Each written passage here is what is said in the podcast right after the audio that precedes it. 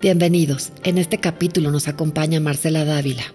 Ella es tanatóloga, geriatra, logoterapeuta y psicoterapeuta de arte. El día de hoy nos va a hablar del duelo que todos estamos viviendo. Hola Marce, ¿cómo estás? Eh, bienvenida otra vez a este nuevo capítulo en donde vamos a hablar de las cuatro tareas para transitar eh, el proceso del duelo del que hablábamos la semana pasada. Sí, estoy encantada de volver a platicar contigo. Gracias. Y sí, vamos a platicar de estas cuatro tareas del duelo que nos van a ayudar precisamente pues, a transitar en este proceso del que hemos venido hablando, sobre todo en esta ya tan, prolongada carrera, ¿no? Este, Marce. Sí, de esta pandemia. William Warden es experto en el manejo del duelo y él es quien propone estas cuatro tareas que nos llevan a la conciencia, al autoconocimiento, al autocuidado, para darnos permiso de reconocer aquello por lo que estamos pasando y poder seguir adelante, ¿no? Qué maravilla. ¿Cuál es el primero, Marce? Mira, dentro de las cuatro tareas del duelo tenemos primero el aceptar la realidad de la pérdida, ¿ok? El atrevernos a reconocer y nombrar cada una de ellas Recuerda, grandes o pequeñas, todas son válidas para poder sentirlas, Andrea. Solo si me permito sentir la pérdida, podré comenzar el proceso de duelo para poder sanar. En el caso de fallecimientos durante esta pandemia, tristemente sucede que a veces no volvemos a ver el cuerpo de nuestro ser querido. Y pues como familia nos vemos privados de llevar a cabo los ritos funerarios por el alto riesgo del contagio. Y la verdad es que los ritos funerarios nos ayudan a enfrentar esta realidad de la pérdida dolorosa. Entonces, ¿qué podemos hacer en estos casos? El buscar poder llevar a cabo rituales o ceremonias, aún a la distancia, Andrea, aunque sea fuera de tiempo, porque esto ya sucedió, quizá no sea a inicios de la pandemia, no importa, para dar una despedida que honre a nuestro ser amado para poder compartir el dolor y recibir consuelo, ¿no? Esto nos va a ayudar a facilitar, asimilar la realidad para poder comenzar nuestro duelo. Pudiéramos juntarnos a recordar y compartir recuerdos con familiares a través de alguna plataforma, ¿no? Que ahora tenemos, por ejemplo, de Zoom o de WhatsApp. Podemos hacer un altar quizá en donde lo tengamos presente, encender velas en su memoria, incluso hacer libros de recuerdos, sobre todo con los niños, con dibujos, ¿no? De lo que recordemos que les gustaba, de momentos lindos en los que estábamos juntos, de lo que les agradecemos, de qué fue lo que sucedió. Esto, todo esto nos ayuda a integrar este, la pérdida y nos ayuda a seguir adelante con nuestro proceso de duelo y nos va a dar sostén, ¿no? Hablando un poquito de esta etapa del sentido, ¿no? Nos da cierto colchoncito y alivio para poder poco a poco seguir adelante. Ok, más. Ese es, el, primer paso. La primera tarea es aceptar la, realidad de la pérdida. Sí. ¿Cuál es la segunda, Marce? La segunda es reconocer y expresar nuestros sentimientos ante lo que estamos viviendo. Sin juzgarlos, Andrea, sin juzgarlos. Sí, sí, esto, ¿no? Sí, sí, sí. Sin juzgarlos, a los sentimientos, pero ¿qué crees? Sin juzgarme a mí misma por sentirlos. Sí, que es de lo que estábamos hablando también la otra vez. Porque los sentimientos no son ni buenos ni malos, simplemente son humanos y punto, ¿sí? Y están aquí para decirnos algo. Entonces, aceptarlos. Y pueden ser muchos, Andrea, y pueden ser intensos, y pueden ser que se den la contra, ¿sí? ¿Cómo puede ser que me pueda sentir aliviado pero culpable al mismo tiempo, pero entonces me pueda sentir muy triste, pero entonces enojado? Pueden estar todos juntos. Lo importante es reconocerlos, mas no para perderme en ellos, fíjate, sino para acomodarlos. Si nos sentimos desbordados, muy importante reconocer que somos más que ellos. A ver, no soy mi miedo, no soy mi angustia, no soy mi sufrimiento. O sea, desde el momento que yo me doy cuenta de lo que estoy sintiendo y de que lo nombro, significa que soy más de que esto. No sé si me, explico bien. Totalmente, Marci. Yo, ¿sabes que También me voy un pasito más allá. En vez de decir mi miedo, es decir el miedo. Eso. la angustia, el sufrimiento, no apropiárnoslos como tú dices, ¿no? Muy importantísimo lo que dices. Y fíjate, la importancia de una pequeña palabrita. Yo dije mi miedo y es, como dices tú, apropiártelo, no es el miedo que estoy sintiendo. Entonces yo soy más que esto. Eso me puede ayudar a que no me sobrepase y recordar que va a pasar. O sea, los sentimientos así son, no se instalan, los sentimientos pasan. ¿Sí? Reconocer el dolor que sentimos juega una parte importante en sanar nuestra herida. Una vez reconocidos, procurar expresarlos de diferentes maneras para que no salgan en forma de mal genio, de reclamos, hiperactividad, insomnio o de hacernos daño a nosotros o al otro, ¿no? Ya sea platicándolos o dibujándolos, escribiendo, leyendo cuentos que nos ayuden a entendernos para expresar, ah, así me siento yo como el de la historia, ¿no? Bailando, cantando, haciendo ejercicio. Puede ser de infinidad de maneras según la edad que tengamos y cómo somos cada quien nuestra personalidad. Pero es importante evitar que salgan de forma negativa, causando posible daño a uno mismo y a los demás. Ahora, es igual de importante, o sea, reconocer estos sentimientos que, que, no nos gustan, que nos causan dolor, pero también reconocer la calma, el cariño, el gozo, la alegría que podemos sentir, porque sabes que también eso hay. Y sabes que, Andrea, también eso va a pasar. Entonces, permitirnos sentir y expresar todo lo que vamos sintiendo. Claro, por supuesto. Por ejemplo, ¿tú, tú, tú qué, qué sueles hacer? ¿Qué te sirve a ti para expresar lo que vas sintiendo? de entrada como esta parte que tú mencionas del autoconocimiento, me conozco y si sé que, que, por ejemplo, ya estoy como en esta ansiedad, a lo mejor haciendo en la, en la hiperactividad, me da mi, cuando estoy ansiosa, me da mi por hacer muchas cosas o, por comer cositas así, ¿no? Como monchis todo el día. Entonces, me voy a mis sensaciones, no me quedo con la emoción, ¿no? No, no, trato de hacerla a un lado. Ajá. ¿eh? Entiendo que la emoción está ahí para avisarme de alguna necesidad, algo específico que, que, me está diciendo, hey, ¿no? De buena onda, oye, necesitas llorar. O, por ejemplo, si estoy enojada, necesitas poner límites. Si estoy triste, necesitas llorar, un espacio para ti. Entonces, reconociendo que la emoción está ahí y es mi amiga, está ahí a mi favor, no en mi contra, ¿no? Sí. Y, Bien eso me ayuda a mí muchísimo. Claro. pues ya actúo de diferente manera según pues la emoción que vaya yo sintiendo. Claro, eso, eso nos ayuda muchísimo y qué bueno que lo compartes. A mí me ha pasado algo similar porque cuando no, me no estoy consciente de lo que siento, bueno, puedo hacer cada cosa. Por ejemplo, de pronto yo me he encontrado reclamando y de muy mal humor porque he caído en la hiperactividad, así limpiando y ordenando, así como abejita laboriosa, ¿no? En vez de reconocer que en realidad estoy angustiada. Y fíjate, una cosa es elegir cambiar mi foco de atención voluntariamente porque sé que estoy angustiada y entonces digo, bueno, me voy a ocupar en algo, voy a limpiar, voy a ordenar, me voy a ir a pasear, pero primero reconocí que estoy inquieta y que eso me va a ayudar. Y otra cosa es poner sin control, es ponerme sin control a hacer algo sin darme cuenta de lo que ocasiona, porque indudablemente voy a terminar exhausta, irritada y con reclamos, pero lo peor de todo es sin saber qué me pasó. O sea, no voy a tener ni una pista, ¿no? Sí, la diferencia aquí es la conciencia y la intención con la que limpio o con la que hago ejercicio muchas veces, ¿no? Para desahogar mi emoción. O sea, tiene que ver con la intención y la conciencia de que lo estoy haciendo para desahogarme. Claro, y eso es bien importante. Muy importante. Y hablando de esta segunda tarea de reconocer y expresar, hoy, por ejemplo, he aprendido a decir cómo me siento, o sea, tal cual, sin esperar que el otro lo solucione. Por ejemplo, recordando creo que les platiqué este, anteriormente que hace como dos domingos me sentía muy, muy, pero muy triste.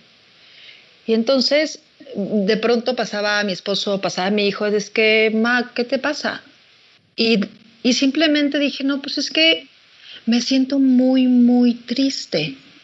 Y nada más con compartirlo me ayudó. No para que el otro me lo solucione, no, no. Simplemente compartirlo. Entonces me ven y me dicen, ok, ma, ¿hay algo que puedo hacer? Y yo, no, no, la verdad es que hoy como me estoy cuidando, estoy, así me siento. Y con solo expresarlo, Andrea, me ayudó muchísimo. Entonces, esta, esta es la segunda tarea, darme cuenta, como estabas platicando con lo que tú has hecho, ¿no? Y, este, y la otra es expresarlo, tal cual, nada más. Y hacernos cargo, hacernos responsables de aquello que sentimos, eh, en vez de irnos en piloto automático reaccionando, ¿no? Esto nos hace diferentes de, por ejemplo, otros seres vivos. Nosotros sí podemos hacer una pausa y decir, estoy sintiendo esto, ¿cómo voy a elegir reaccionar? ¿no? Eh, o, cómo voy a elegir responder. ¿Qué quiero hacer con mi tristeza? Y eso es, eso es, esa es la diferencia, ¿no? Hacer conciencia de nuestros estados emocionales y hacernos cargo. Eso. Justamente sin echar culpas, sin pretender que otro se haga cargo y además luego, ¿no? Caer en el rencor y en el enojo con esa persona porque no se hizo cargo de nuestra tristeza. Si bien podemos pedir un abrazo, estoy triste, que necesitas un abrazo, ¿no? Claro. es diferente a pretender que el otro me saque de mi tristeza o me saque de mi angustia. Eso, y eso que acabas de decir es importantísimo, el darme cuenta de cómo estoy. Habla, es esta segunda etapa, reconocerlo, ¿no? Para poder expresarlo. Y, y, es como el llanto, si se queda ahí, ahí se va a quedar, no va a salir. Es darme cuenta y expresarlo. Sí. ¿Va? Sí, más. Ahora, si la angustia o la preocupación es mucha, que a veces pasa, y sobre todo si estoy al interior de una familia, o aunque sea yo estando solo, ¿no? O sea, viviendo aparte, poner una hora para expresar nuestras preocupaciones, nuestros sentimientos, para escucharnos, así como una juntita familiar, una este o una llamada si estoy yo viviendo aparte, no con alguien que sé que me va a apoyar, 15 minutos, 20 minutos, lo necesario un horario para desahogarnos y entonces, uff, poder quitarnos de encima lo que traemos, porque sabes que hay más vida por descubrir, Andrea. Sí. Totalmente. Y en esto de la intensidad de lo que podemos sentir, es bien importante evitar el exceso del uso de las redes sociales y de ver las noticias, porque causa mucha angustia sobre todo porque hay muchos fake news, o sea, este, noticias falsas que pueden llegar a que la angustia se nos desborde. ¿no? Entonces, cuidar mucho el tiempo que pasamos viendo estas cosas. Sí, cuidar de qué alimentamos, ¿no? Nuestra, en estos momentos, sobre todo digo siempre, pero cuidar de qué nos alimentamos emocionalmente, qué vemos, qué escuchamos, con quién nos juntamos, yo creo que es ahora más importante que nunca. Sí, sí, sí, tienes toda la razón. Marce, ¿cuál es la tercera eh, tarea?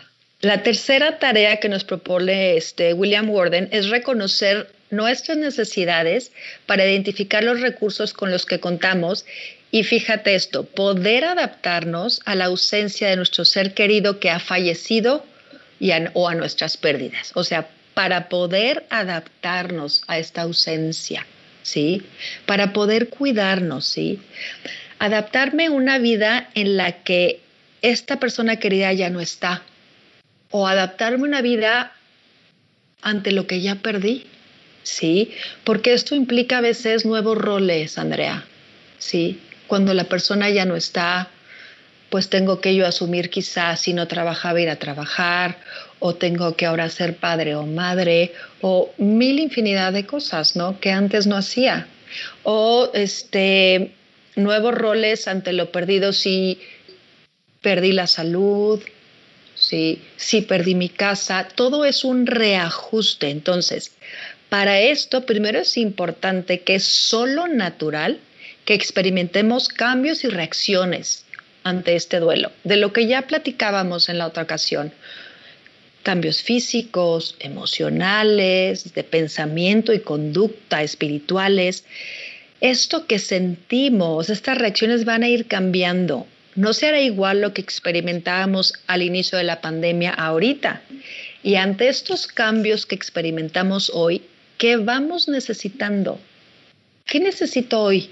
¿Desahogarme? ¿Necesito pedir ayuda? Necesito espacios a solas o cercanía.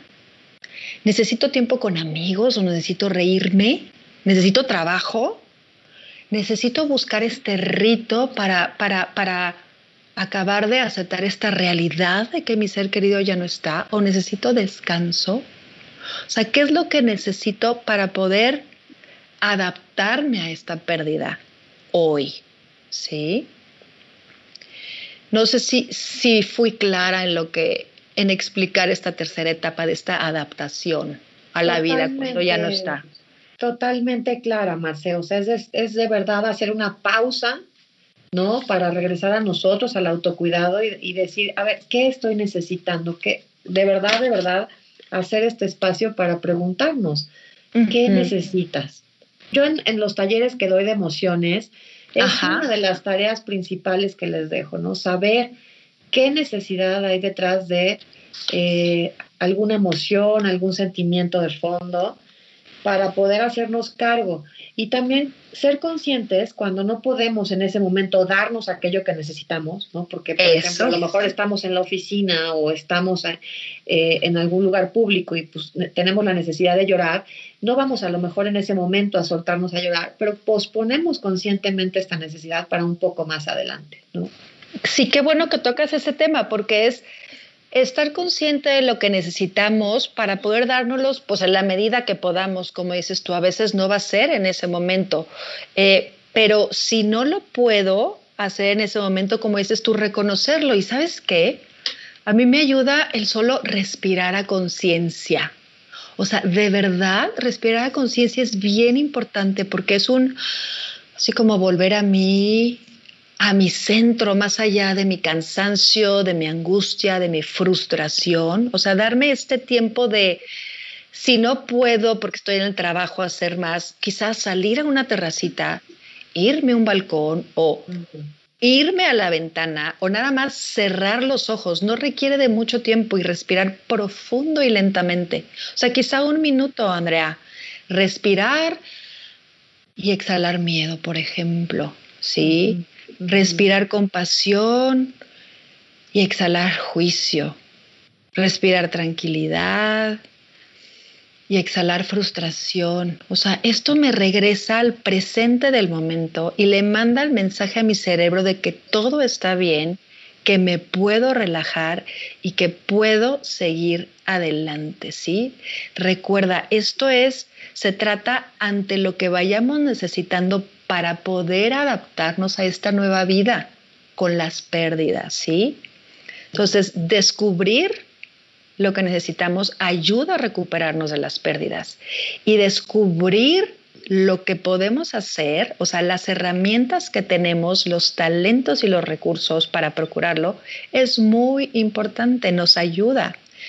Por ejemplo, hablemos de recursos externos, vienen de otros, Pueden ser grupos de apoyo, instituciones, nuestra familia, nuestros amigos. Mi recurso puede ser que tengo una casa o que tengo un trabajo o que tengo ahorros. ¿Con cuáles cuento y cuáles me pueden ayudar hoy en esta contingencia? Incluso un hobby, ¿no, Marce? Muchas veces es un recurso claro. externo.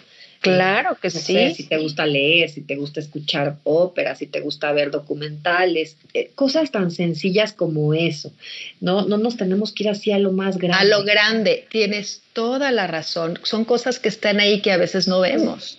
Estos pequeños rituales de no perderlos, ¿no? De tomar mi cafecito en la mañana calientito y hacerlo como un ritual, agradecer, toda esta serie de recursos externos que nos vamos dando, yo creo que es, bien importante ir desde lo más pequeño y cotidiano hasta el ahorro, el trabajo, etcétera, etcétera, ¿no? Sí, tienes toda la razón y eso nos ayuda a ir acomodando y transitando en este camino, ¿no? Sí, Marce. Ahora, si hablamos de recursos internos, lo que nos puede ayudar ¿no? a, aprender a adaptarnos a esta nueva vida, estos son parte de, de, nuestra personalidad, de nuestros conocimientos, nuestras experiencias. O sea, es lo mejor de mí mismo. Por ejemplo, si yo tengo autocontrol, si yo soy de fácil adaptación y flexibilidad, si soy generosa, si tengo paciencia, si tenemos capacidad o sabemos pedir ayuda, también es un recurso, ¿no? Si somos disciplinados, si somos espirituales, si sabemos agradecer. El sentido del humor es un excelente recurso, por ejemplo. Entonces, ¿con cuáles cuento como persona? ¿Con cuáles contamos como familia? ¿Cuáles son los que ahora necesito? ¿Cuáles puedo desarrollar? Sí, porque todo cambia hoy es distinto al inicio de la pandemia. Quizá hoy necesite algo diferente y haya cambios que hacer. Entonces, ¿cuáles nos pueden ayudar en este momento? Y también es importante hacer un alto, ¿ves? Y reconocer lo que hemos logrado para llegar hasta aquí, Andrea, porque aquí estamos. ¿no? Un aplauso para todos. lo vamos haciendo y vamos a darlo. vamos adelante pasos en esta larga carrera, ¿no? Pero por más pequeños que sean esos pasos, qué maravilla. Ahí vamos dándolos, ¿no? Así es. Y un recurso también a veces es, a lo mejor hoy no doy un paso, hoy hago una pausa. Y está perfecto, ¿no? Y a lo mejor doy un paso para atrás. También. Darlo con compasión, ¿no? Y tener la seguridad que lo necesitábamos. Aquí la clave es la conciencia acuérdate, ¿qué me está pasando en esta larga carrera? ¿no? A mí, por ejemplo, me ha ayudado mucho mi flexibilidad y mi sentido del humor a veces, ¿no? El saber que cuento con mi familia, sí, y que pues he tenido capacidad de alzar la mano y decir, help, pues ahora sí necesito ayuda, ¿no? Sí. Hoy, por ejemplo, me está ayudando más en esta larga carrera mi disciplina, ¿no? Y el, el, el saber agradecer, ¿no? Todo aquello que sí tengo, ¿no? Ahora, por ejemplo, hablando de que los recursos son personales, pero también de familia, la verdad, algo bien lindo que hemos descubierto como familia es que estamos siendo capaces de ser honestos para decir lo que nos va pasando, ¿sí? No sabes cómo nos ha ayudado, ¿no? Para comprendernos y ser compasivos. Qué maravilla, Marcia. Eso nos ha ayudado a salir adelante. ¿no? Y como dices, ¿sabes que No sabernos solos, no aislarnos, ¿no? Mostrarnos eh, vulnerables, que muchas veces nos da miedo que nos vean mal o decir, ¿sabes qué? Necesito ayuda, como tú dices, necesito tu apoyo, necesito que me escuches, necesito un abrazo, pero aprender a pedirlo, ¿no? Y a darlo. Salir también, a mí me ayuda mucho salir de mí, salir de mí para estar con el otro en terapia, dando los talleres, a mí eso me ha ayudado muchísimo a salir adelante en, esta, en estos meses. También mi sentido del humor, porque, porque a veces hago tormentitas en vasos de agua, ¿no? Como todos, y, y, de repente ya me río y digo, ¿sabes qué? No es tan grave, toma tantita distancia, o sea, no, va no está pasando realmente nada grave. Claro cada uno de nuestros recursos a nuestro, a nuestro modo, yo creo que tenemos todos recursos internos, ¿no? Y ahorita los que nos están escuchando que piensen qué recursos internos me han servido en otras ocasiones para salir adelante, ¿no? Todos tenemos recursos, si no, no estaríamos aquí y los que nos están escuchando no nos estarían escuchando más, o sea, ya estaríamos por otros lados, ¿no? Entonces, todos tenemos recursos internos, eso qué importante. Eso, y es, lindo, importante reconocerlos, o sea, reconocer de lo que ya hemos echado mano. Porque eso, bueno, al menos a mí me da como energía de decir, sí, aquí estoy, ya lo hemos hecho, podemos seguir adelante, ¿no? Recordando esto que va hacia esta tarea, de esta, esta tercera tarea de podernos adaptar paso a paso a esta nueva realidad en donde ya no está esta persona querida eh, o en donde la, hay una pérdida muy real que nos ha sucedido. ¿no? Claro, y no nada más la muerte de alguien, en donde a lo mejor ya me divorcié, en, donde a lo mejor estoy desempleado, en, donde a lo mejor eh, estoy teniendo problemas económicos, ¿no? y, y, adaptarnos justamente ahí, aquí es donde tenemos que echar mano de todo, de toda la caballería, o sea, de todo lo que hemos echado mano en la vida para salir adelante y estar mejor. Eso, recordemos eso, ese, ese es que me encanta cuando me acordé de los corredores de larga distancia. Entonces, ¿qué necesito? ¿Caminar más despacito? Necesito decirle al paramédico, ven, dame un masaje en la pierna porque ya no la siento. Necesito hidratarme. ¿Qué, es para, para o sea, darme cuenta en la etapa en la que estoy, estoy en el kilómetro treinta y tantos, todavía me faltan y ya no siento ni mis piernas, ¿sí? ¿Cómo me puedo adaptar ahorita? ¿sí? Entonces, es, sea lo que sea, con compasión, Marce, como dices, porque a lo mejor necesito una pausa y descansar y a veces no nos damos ese permiso para decir, tres días no voy a hacer más que estar, ¿no?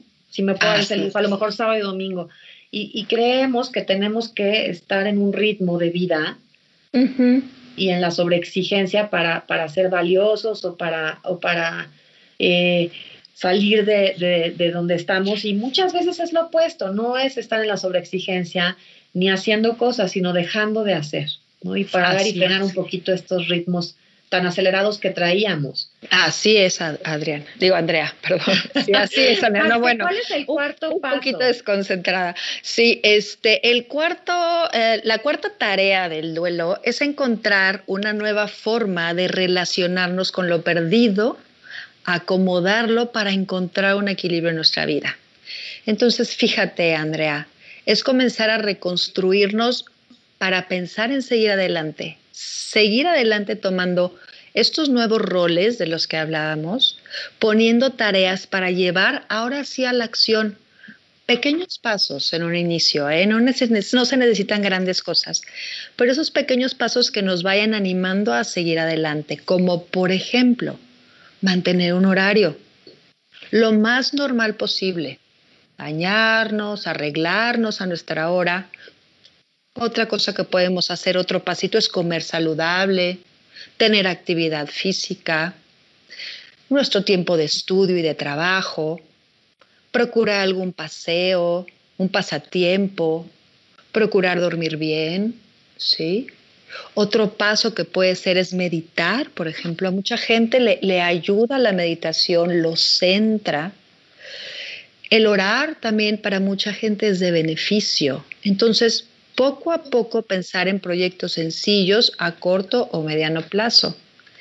Y no se trata, como ya lo habíamos comentado, de olvidar ¿sí? a la persona amada que falleció o aquella pérdida que tuvimos, sino de honrar a nuestra persona querida, sí, que ya no está con nosotros, de reconocer y acomodar nuestras pérdidas para lograr seguir viviendo en esta nueva realidad, particularmente en la pandemia, aun y cuando no haya certeza, ¿no?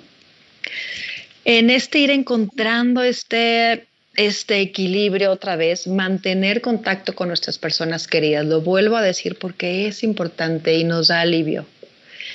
También el vivir el hoy, como ya lo habíamos platicado, porque irnos al pasado, a lo que ya no tenemos y no podemos cambiar, nos causa depresión, y como tú bien nos compartiste hace rato, irnos a un futuro incierto sobre lo que no tenemos control nos causa angustia.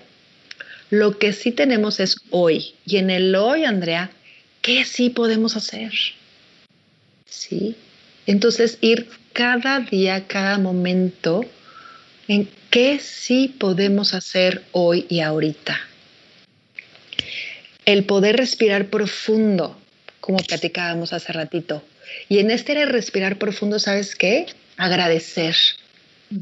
Agradecer las cosas sencillas, como el ver una flor por mi ventana, la luna, como que te decía que la semana pasada estaba preciosa, en el compartir una sonrisa, en un juego que disfrutemos, en una lección aprendida, en un café calientito o si estoy en un lugar donde hace muchísimo calor, en esa bebida refrescante deliciosa. O sea, esas pequeñas, grandes cosas que a veces nos pasan desapercibidas. El agradecimiento cambia mucho nuestra energía, Andrea. Nuestro foco de atención para poder ver los privilegios con los que sí contamos en medio de esta crisis y pérdidas y nos abre a nuevas posibilidades. Entonces, hacernos la costumbre de preguntarnos, ¿qué agradezco hoy? ¿No? Reconocer también lo lindo y lo amoroso y lo significativo, porque ¿sabes qué? Eso nos lleva a descubrir ese sentido del que hablábamos, que nos nutre y nos sostiene en este ir acomodando ¿sí? lo perdido para encontrar el equilibrio. Tú, por ejemplo, Andrea, ¿qué, sientes que has agradecido últimamente? ¿Puedes pensar en algo? Bueno, además de todas las pequeñas cosas que gracias a Dios tengo, como es mi familia, mis perros, mi café, Hoy, hoy más que nunca agradezco estar viva. Ok. tal cual, todos los días abro mis ojos y digo, gracias Dios por este milagro y este regalo que me das, que es estar viva, poder respirar, poder ver a mis hijos. De verdad, hoy más que nunca estoy en agradecimiento con mi, con mi vida. Y, y, y esta parte que tú mencionas del agradecimiento es maravillosa porque nos hace enfocarnos en lo que sí hay, ¿Qué sí tenemos todavía, no? Ok, hay mucha pérdida, hay cosas que ya no están, hay personas que se han ido. ¿Qué sí hay? Y eso a mí me parece de verdad muy sanador. Todos los días agradezco algo que sí tengo eh, de entrada a mi vida, pero aparte eh, agradezco el agua calientita, pero luego mi café, pero luego que tengo comida en la mesa y me voy como hilo de media, como decimos, ¿no? me voy agradeciendo que digo, bueno, ya cálmate, ¿no? O sea, la verdad, agradezco esta plática contigo y empiezo a agradecer y agradecer y no, no paro. Y me cambia, me cambia el día. Porque hay días que amanezco, pues, bien oscura, ¿no? Y me cambia, te lo prometo que me cambia, practíquenlo todos los que nos están escuchando. Agradezcan todos los días tres cosas por lo menos. En cuanto abran el ojo, no chequen el celular, agradezcan tres cosas. Van a ver hay que nos platiquen, ¿no, Marce? Sí, claro, y estoy súper de acuerdo contigo porque mira, así como hablábamos de que el enojo es energía, de verdad, yo ahorita que estabas diciendo lo que agradeces, cuando respiro hacia conciencia y, y haz de cuenta que me estoy yendo ese momento y abro los ojos y no sé, por ejemplo, veo el cielo azul, digo, wow, o sea, el cielo azul y lo agradezco y de verdad siento energía en mi cuerpo, ¿sí? O si está nublado, es como respiro y el aire está frío, es como, wow, o sea, siento, puedo respirar y lo siento cómo entra a mi cuerpo y, veo algo afuera, quizá una flor, quizá el pasto o, o, mi perro, no sé qué está jugando, o pasa mi hijo por enfrente y digo, de verdad agradezco este momento. Muy simple, la verdad, pero tan grande y sí siento esa energía. Totalmente, que tú ¿sí? Y esto nos ayuda a seguir en este camino, ¿sí? Con todas estas pérdidas, ¿no? También está esto lindo. Eh, y pues bueno, ya hemos platicado muchísimo. Entonces, como para cerrar, sí, Marce. Este, recordemos que el duelo es un darse tiempo para ser compasivos con nosotros mismos ante lo que me sucede, Andrea precisamente darme esa oportunidad de ser sencillamente humano sin juzgarme. Si lo soy conmigo, puedo serlo con los demás. Algo primordial en este tiempo en el que todos estamos, todos estamos viviendo, ya sea en el aislamiento en casa, solos o algunos muy juntitos, o ya sea en este comenzar a salir a la vida aún con miedo e incertidumbre, ¿no? De eso se trata este duelo en tiempo de COVID. Es un duelo que todos estamos viviendo, un duelo ya prolongado y de cómo podemos como familia, como comunidad, ser compasivos y solidarios para salir adelante juntos. Entonces, aceptar nuestras pérdidas y proceso de duelo para aceptar las pérdidas y proceso de duelo del otro, validando lo que sienten sin minimizarlo. Recordemos que no solo son mis sentimientos, sino los sentimientos de todos aquellos con los que estamos viviendo en cuarentena, a veces en espacios bien pequeños.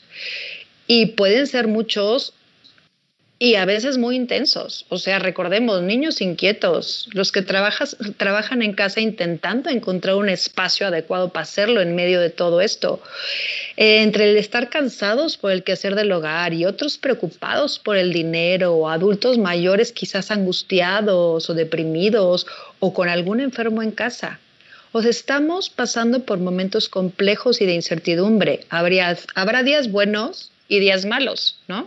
Habría días en los que goce de estar con la familia y convivir y cocinar, será un buen día en el trabajo, pero habría días en los que estemos fatigados, en los que queramos llorar, nos sintamos rebasados por los problemas, con todo lo que implica este encierro o esta posibilidad de un nuevo encierro, ¿no? Por la prolongación de la pandemia.